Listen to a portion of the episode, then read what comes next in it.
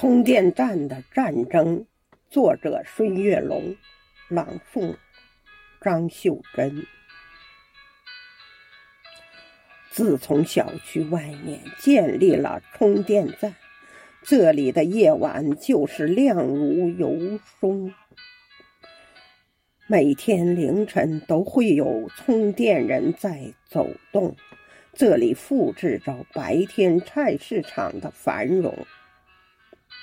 每天夜晚，这里都是绿色长龙，它们都是不同模样、不同的品种。几十台充电站的灯光轮换闪亮，午夜那摊贩的灯光也是种风情。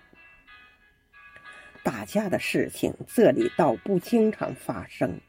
经济提升也促进了社会的文明，但半夜时候也经常看到有人对着电话毫无遮拦谩骂大声。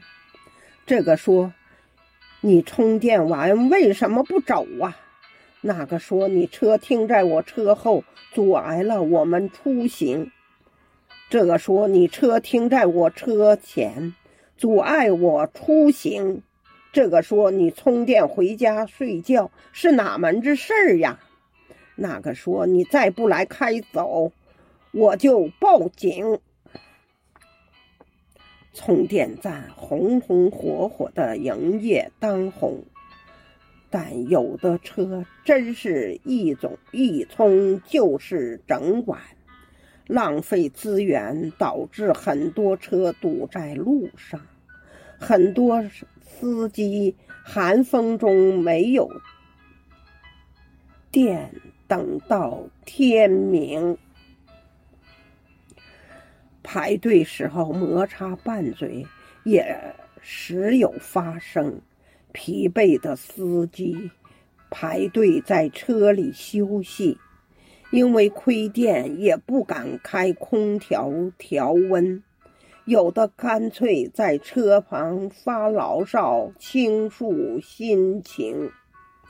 因我平时写作都在夜晚进行，有次累了，站在窗前活动，都能看到生活常态，人头转动，都能感到生活不易。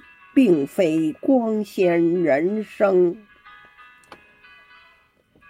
白天的时候，充电站基本趋于安静，正常的充电，正常的路面交通。